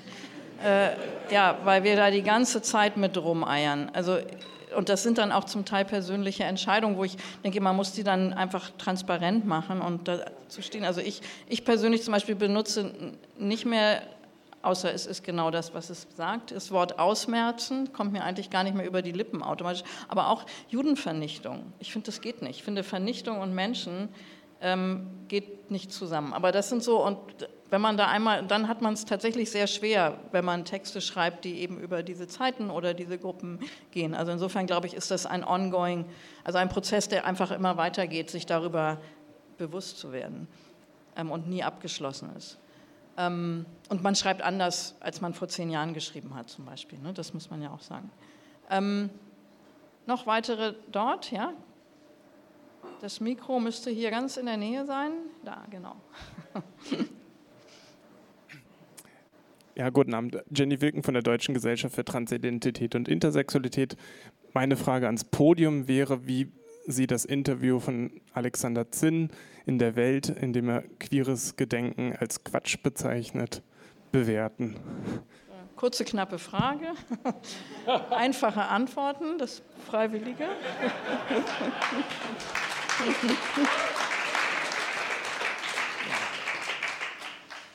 ähm, ich habe diesen Text noch nicht gelesen, aber viele von Ihnen oder euch wissen, dass ich einen Disput mit, Alex, äh, mit ihm geführt habe ähm, der in der Berliner Zeitung und im Tagesspiegel veröffentlicht worden ist vor anderthalb und zwei Jahren. Ähm, klar müssen wir darauf reagieren. Äh, gleichwohl, ähm, kurze Antwort, gleichwohl hat er die Petition damals mit unterschrieben. Und ähm, das entschuldigt nichts, erklärt auch nichts, aber es gibt mehr Positionen in dieser, Diskus in dieser ganzen Debatte, die widersprüchlich sind.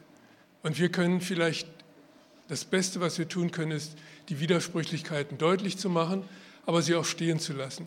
Ich habe alles gesagt, was ich zu Alexander Zinn sagen wollte und ich würde jetzt nichts mehr sagen. Das gilt auch für heute Abend. Danke. Danke.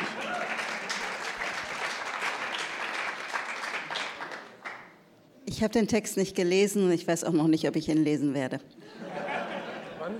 Ich kenne den Text leider auch nicht. Ähm, fände es aber spannend, aber ich glaube, das ist ein Versuch der Entsolidarisierung, weil ich äh, Alexander Zinn aus anderen Kontexten kenne. Ähm, darf ich noch, ich wollte noch eine Rückfrage stellen an Lutz. Also wenn ich das aber richtig jetzt gelesen habe, im Bundestag heißt es Erinnerung oder Tag der Erinnerung an die im Nationalsozialismus verfolgten sexuellen Minderheiten. Das heißt, da hat man das Wort queer rausgenommen. Weißt du, wie es dazu gekommen ist? Ähm, wir haben, oder die Formulierung, die jetzt auch im Programm zu finden ist, sind, oh, Entschuldigung, danke schön, äh, die jetzt im Programm auch zu finden ist, ist sind sexuelle äh, Menschen, die aufgrund ihrer sexuellen Orientierung und ihrer geschlechtlichen Identität, so ist die genaue Formulierung, verfolgt worden sind. Ja. Das finde ich eine angenehm präzise Bezeichnung und ich verstehe, ähm, dass die Bundestagspräsidentin diese Debatte nicht endlos weiterführen wollte. Und sie hat sie, finde ich, elegant gelöst.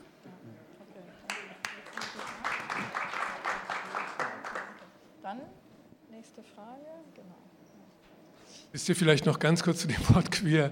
Ähm, es ist ja ein wunderschönes englisches Wort, wo ich immer wieder auch erlebe, wenn ich äh, Interviews gebe oder so zum Beispiel gestern eine wirklich, fand ich, junge, nette, freundliche Frau aus der Zeit, die immer quer sagte. Und ich sagte, es gibt, es, gibt, es gibt einen berühmten Verlag, der auch heute anwesend ist, der tatsächlich so heißt. Aber es ist ein englisches Wort und das heißt queer.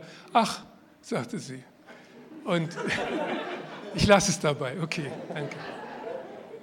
Hallo, schönen guten Abend. Äh, Christoph Alms ist mein Name. Ich wollte nochmal auf eine Sache aufmerksam machen, beziehungsweise auch eine Rückfrage stellen. Ähm, immer wieder Forschung, Forschung, Forschung ist sozusagen eins der Leitthemen oder Schlagwörter dieses Abends gewesen. Und ich fand ganz schön an den beiden Personen in der Mitte, insbesondere an der Moderation, noch den Nachtrag ist deutlich geworden, dass es auch potenziell einen Konflikt sozusagen gibt, wer denn diese Forschung leisten kann, soll oder muss und darf und wie dafür honoriert wird. Ähm, also meine persönliche Erfahrung war, wir sind jetzt schon ein paar Jahre auch dabei und es ist immer wieder auch an unserer Community gewesen, diese Forschungsfragen überhaupt zu stellen sozusagen erstmal Aufklärungsarbeit zu leisten, dass es einen wissenschaftlichen Kontext hat und trotzdem immer wieder verteidigen zu müssen, dass es ein wissenschaftliches Niveau hat ich gehe davon aus, dass jetzt durch derartige, ich sag mal, breiten und mediale Öf äh, sozusagen mediale Anerkennung gegebenenfalls eine kleine Wandlung in dieser Wahrnehmung auch gibt. Aber trotzdem ist so ein bisschen meine Frage, und da würde ich gerne auch nochmal das an äh, das gesamte Podium zurückgeben, die Frage, wer darf bzw. soll es denn jetzt machen, beziehungsweise auf welcher, ähm, also mit welcher Legitimation in Anführungsstrichen, weil ich es schön finde, trotzdem auch einen Bogen zu schlagen und dankend auch anzuerkennen, was sozusagen Community-Leute immer wieder auch leisten mussten und geleistet haben in der Vergangenheit. Danke.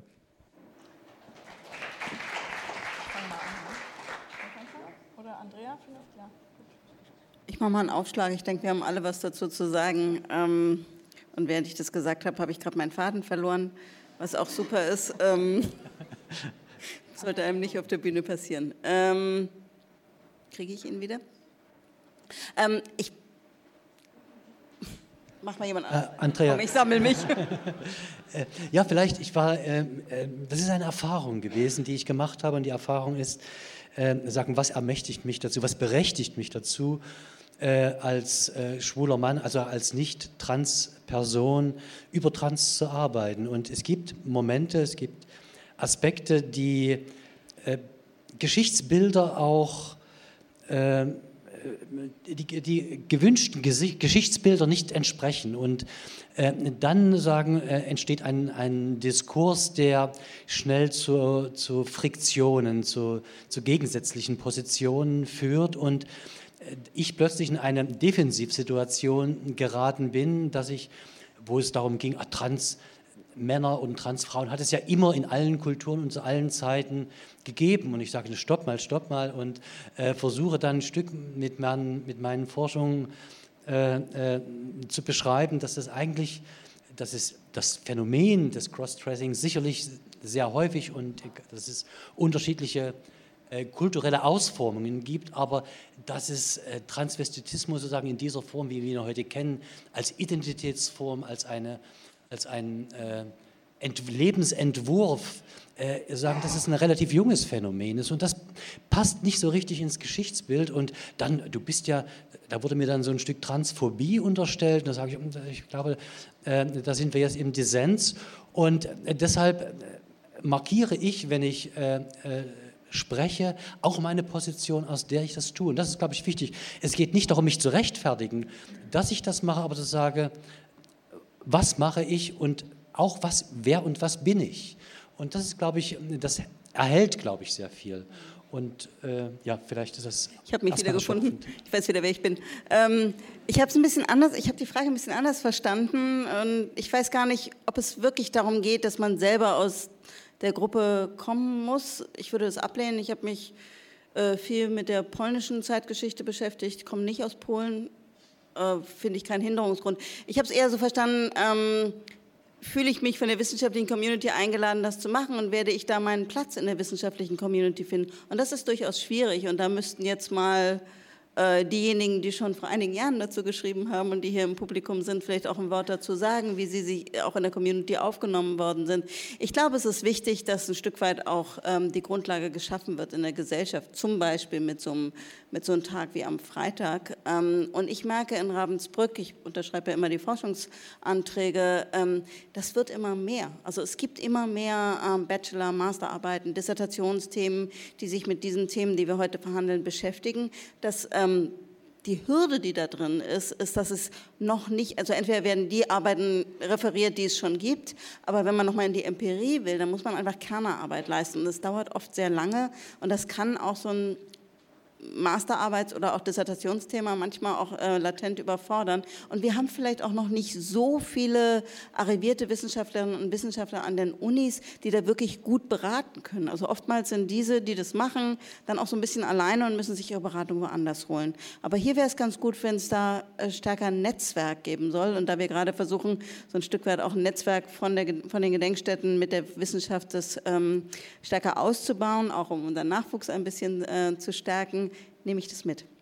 Ja, aber wobei man ja mal selbstkritisch sagen muss, NS-ForscherInnen gibt es genug, auch Arrivierte in diesem Land. Die Frage ist, welchen Themen man sich widmet. Und ich habe die Frage doppelt verstanden. Also zum einen die Frage der Identitäts, identitären Legitimierung ähm, oder identitätspolitischen Legitimierung, die beschäftigt mich, seitdem ich angefangen habe zu studieren, weil ich habe jüdische Geschichte, mit jüdischer Geschichte angefangen als Nicht-Jüdin, ich mache spanische Geschichte als Nicht-Spanierin und man wird in unterschiedlichen Kontexten damit unterschiedlich konfrontiert. Das ist das, und ich glaube, es ist genau so, wie Rainer gesagt hat, man muss halt seine Position, aus der man spricht, klar machen. Das gehört aber ohnehin eigentlich zu guter wissenschaftlicher Praxis, wie man das nennt. Aber das andere ist ähm, die fehlende Anerkennung, was von den Dingen, die in der Community erarbeitet werden. Und das ist natürlich ganz häufig der Fall, dass es als unwissenschaftlich delegitimiert wird und dass es ein langer Weg ist, über Betreuung von Arbeiten sozusagen in die Wissenschaft hineinzukommen. Ich glaube, da können hier alle ein, ein Liedchen von singen. Ähm, und zugleich muss man aber jetzt, wenn man die feministische Geschichtsschreibung sich anguckt, auch wieder sehen, also man, muss, man darf nicht aufgeben, wenn man dann Zentrum für Frauen- und Geschlechtergeschichte hat, weil das ist nämlich dann auch wieder die Nische. Also eigentlich muss ja das Ziel sein, sich in die Gesamtgeschichte reinzuarbeiten und zu sagen, hey, ihr könnt den Nationalsozialismus nicht ohne uns verstehen. Was bildet ihr euch eigentlich ein? Und das ist dann aber, also das sind echt äh, lange Mühlen, sagt man? Nee, große ja. Mühlen, weite Wege. ja, äh, vielleicht.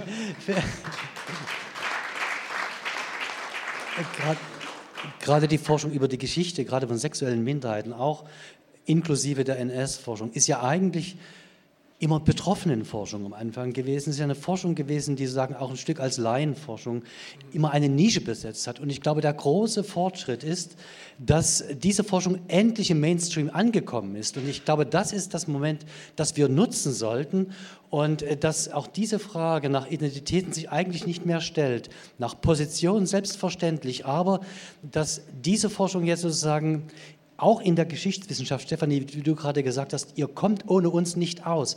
Das ist, glaube ich, mittlerweile im Mainstream angekommen. Und das ist, glaube ich, ein, das ist der große Fortschritt gewesen, der aber auch sehr lange gedauert hat. Aber wenn ich da mal einhaken darf, ähm, das findet für, für andere Gruppen auch statt, nur dass es früher stattgefunden hat. Es waren auch ähm, Menschen aus der jüdischen Minderheit, die angefangen haben, Dokumente zu sammeln, ähm, um erstmal deutlich zu machen, was ihnen geschehen ist. Und das steht immer am Anfang der Forschung. Nur dass es halt, da erinnern wir uns jetzt in neuen Forschungsarbeiten dran. Ja. Wolltest du noch kurz was sagen? Dann ist da hinten noch eine Frage. Nein, dann erst, erst die Frage. Mhm.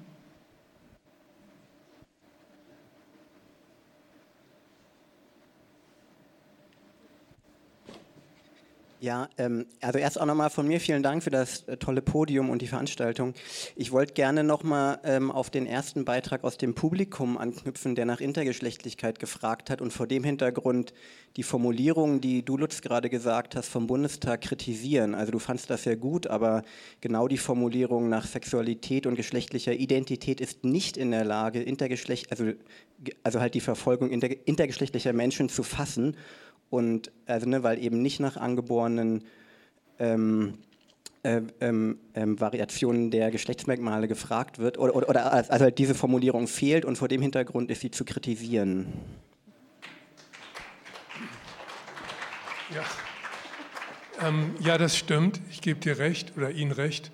Ähm, das macht aber genau deutlich das, worüber wir auch jetzt in verschiedenen, verschiedenen Aspekten heute Abend gesprochen haben. Ähm, Sprache entwickelt sich, indem wir differenzierter lernen zu denken und zu forschen. Ähm, ich weiß, als wir die Begrifflichkeiten in der Beratungsgruppe besprochen haben, dort waren noch Vertreterinnen des ähm, äh, LSVD bei, die dann sagten, ja, auch unseren, unsere große Organisation hat nicht mehr die korrekte Namensbezeichnung, aber wir können uns jetzt auch nicht alle fünf Jahre umbenennen.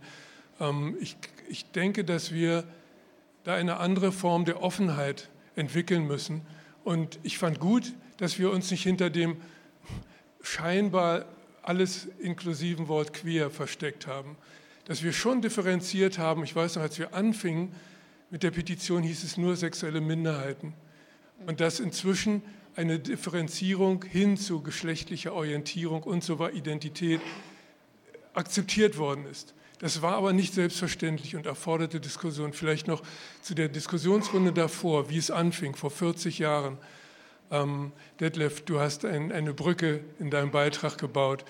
Ähm, ich hab, war damals junger Geschichtsstudent in Hamburg, hatte das Lehrerstudium gerade abgeschlossen und wir waren eine sehr engagierte Gruppe, in der ihr wisst ja als HAW Berlin gab es dann auch die HAH Hamburg, die Homosexuelle Aktion Hamburg. Also da waren wir überhaupt noch nicht kreativ, uns irgendwie etwas differenzierter zu benennen. Und wir waren aber immerhin sehr aktivistisch. Wir gingen zum historischen Seminar haben den Dekan und alle Professoren zu einer gemeinsamen Sitzung zusammengetrommelt, der sie auch gefolgt waren, und haben gefragt, wir möchten gerne als junge, und mehr Begriffe hatten wir nicht, lesbische und schwule Studentinnen und Studenten, dass dazu Seminare angeboten worden, werden. Und wisst ihr, was die Antwort war? Einhellig von allen Professorinnen und Professoren. Also wir verstehen eure Idee, aber wisst ihr was, da können wir nichts machen. Und als wir gefragt haben, warum denn nicht, haben sie gesagt, da gibt es aber nichts. Das war der Grund, da gibt es nichts. Und nicht die Idee, stimmt, da müssen wir ganz aktiv werden, da müssen wir viel tun. Und den ersten Lehrauftrag, ähm, wir lachen da manchmal drüber, wenn wir uns wieder treffen, weil das inzwischen ja alles gestandene Personen sind. Ich bekam den ersten Lehrauftrag damals über homosexuelle Männer in der Nazizeit, also schlichterer konnte man es gar nicht formulieren. Und da war, der Saal reichte nicht aus, da waren über 80 Studentinnen und Studenten und ich wäre am liebsten wieder rausgerannt, weil ich selber noch so wenig wusste. Aber das war die Zeit, erinnert ihr euch, wo ich vorhin sagte, wir waren so stolz, endlich Männer gefunden zu haben, von denen die Hälfte aber sagte, lass mich in Ruhe. In dieser Gesellschaft ist für uns nach wie vor kein Platz, ich will gar nicht. Und dass wir damals für uns den rosa Winkel als Zeichen, das war lange vor der, ich werde am Freitag ein Regenbogenabzeichen tragen, das gab es damals noch nicht. Wir fanden es damals sehr fortschrittlich und radikal und ich weiß, dass einige meiner lesbischen Freunde gesagt haben, das tragen wir jetzt auch, weil das der einzige, das einzige Symbol war, das deutlich machte, da ist etwas in der Geschichte schiefgegangen. Wir wollen darüber mehr wissen und wir wollen das aufdecken. Wir haben es irgendwann beschämt abgenommen, aber das dauerte seine Zeit. Prost. Okay. Dankeschön.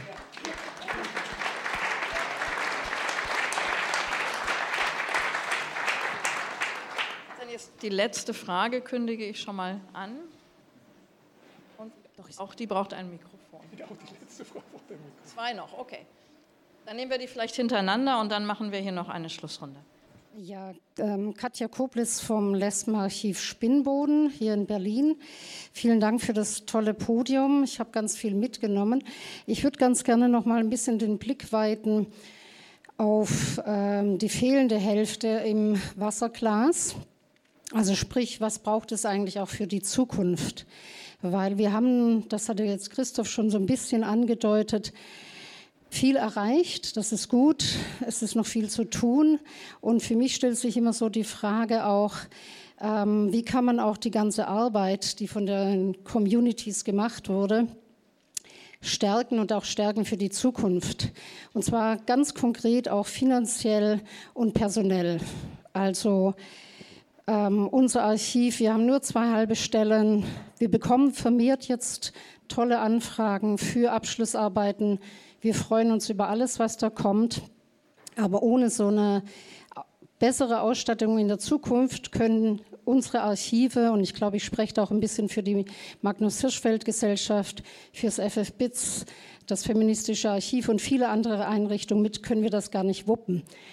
Wie wäre auch so eine Idee, zum Beispiel Forschung und Archive und ähm, Vermittlungsarbeit stärker zusammenzubringen, gemeinsame große Forschungsprojekte auch mal auf den Weg zu bringen? Ich möchte ganz gerne, dass es mal in den nächsten Jahren mehrere DFG Projekte gibt, die langjährig sind, die in die Tiefe gehen, wo es einfach auch mal ein bisschen Geld gibt, was auch zurückgeht in die Communities. Und das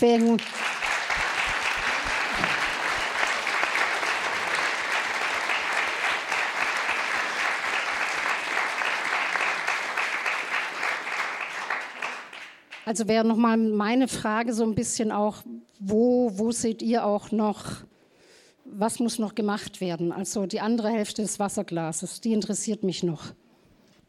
Okay, wir sammeln das jetzt. Ne? Ähm, ich, sprech, also ich bin Daniel, ich spreche hier als heterosexuelle, behinderte, kommunistische Person, um das mal öffentlich zu machen. Ähm, und was ich mich frage, wenn ich, wenn ich dem Podium so zugehört habe, fällt mir auf, wir hätten spätestens ab den 70er Jahren zwischen sexuellen Minderheiten, die keine Anerkennung als NS-Opfer hatten, und behinderten Personen gemeinsame Kämpfe gebraucht.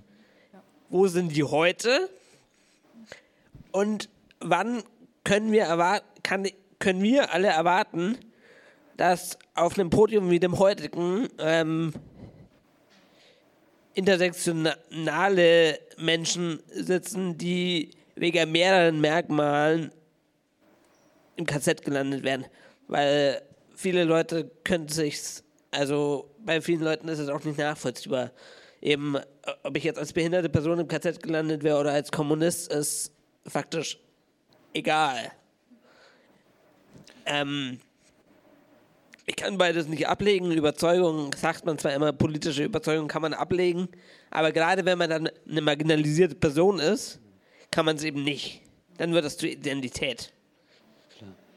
Und wann haben wir intersektionale Podien und vor allem nicht nur Podien, sondern intersektionale Kämpfe?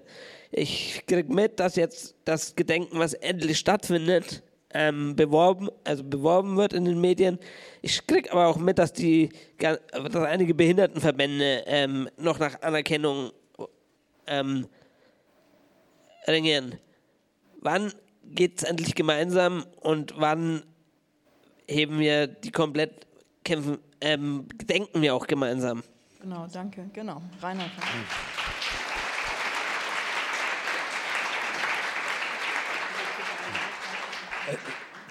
vielleicht äh, ganz kurz zu Katja. Katja, ich kann nur sagen, es ist tatsächlich ein erstes DFG-Projekt zur Sexual Diversity. Jetzt im Moment in der Pipe ist von Lübeck beantragt, aber das kann natürlich wirklich nur, wirklich nur ein Anfang sein.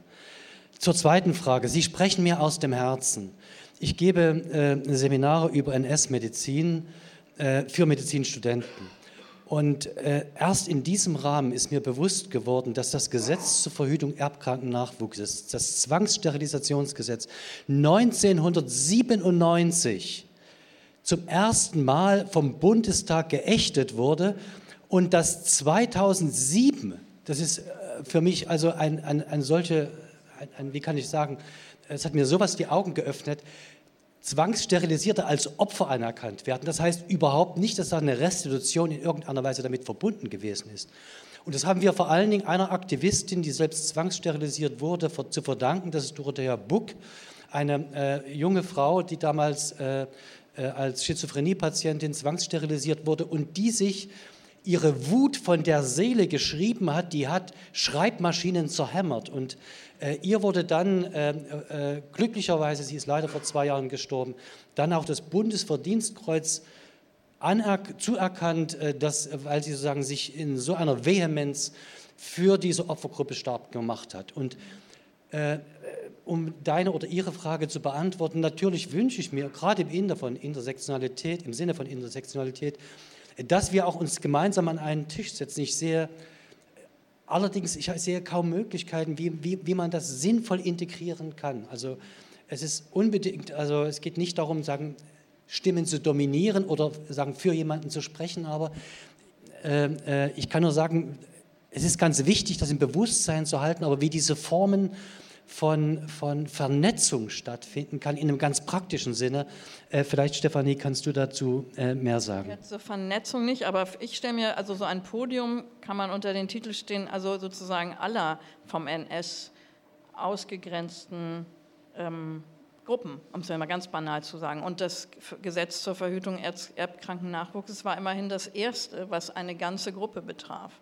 33. Also das heißt, damit fing es an, sozusagen diesen rechtlich, diesen pseudorechtlichen Weg einzuschreiten, der uns dann bis in die 2000er Jahre weiter beschäftigt. Also ich glaube, wenn man das Tableau so breit macht, das ist ja das, was ich versuche immer zu sagen, also nicht in Compartments denken. Ich glaube, dann, das wäre ein erster Schritt, zumindest jetzt, was diese Öffentlichkeit angeht. Und so eine Veranstaltung kann ich mir schon vorstellen. Kann ich mir auch. Und ähm, also zur ersten Frage ist eigentlich das, was ich vorhin schon gesagt habe. Ich glaube auch, dass es hier zu einer größeren Vernetzung ähm, kommen muss und sollte. Und eigentlich beide ähm, Anregungen verbindet, dieses aus der Community rausgehen und zu den Institutionen gehen und versuchen, mit denen gemeinsam was zu machen. Als ein Beispiel, also neben dem, dass ich selber nach Quellen suche, nach äh, Behinderten im KZ. Ich habe noch nicht sehr viel gefunden, aber ich, das ist so ein Thema, ähm, dem ich mich auch etwas widme. Aber ich habe ähm, jetzt vor kurzem die Erfahrung gemacht, dass ähm, jemand auf mich zukam, die große Hörprobleme hat, gesagt hat, sie würde gerne mit mir über unsere Gedenkfeier im April sprechen, ähm, also Gedenkfeier zur Befreiung und ob wir in der Richtung was machen können, um ihr das Leben zu erleichtern. Und das war ein, für mich ein ganz wichtiger Schritt zu sagen, na klar, danke fürs Kommen und danke für, ähm, dass wir daran arbeiten und ich hoffe, es wird sich was verändern. Ähm, ich muss gestehen, ich denke, wir denken immer nicht an alles, aber es ist wichtig, in, in Kontakt zu treten und, und zu versuchen, ähm, was zu verbessern. Und ja, so ein Podium kann auch anders aussehen. Noch was dazu? Okay. Ja, ich sag schau. Ich sage dann noch einen Satz kurz, also zu Spinnboden. Ich denke, es gibt ja auch, also da müssten wir vielleicht auch noch mal sprechen einfach. Also wir am ZFA haben auch gerade die Idee, unser Archiv irgendwie aufzubewahren und wie wir das tun. Und es gibt ja auch Gelder für Digitalisierung und für Projekte. Also vielleicht ist das tatsächlich was, was man mal auf den Weg bringen kann.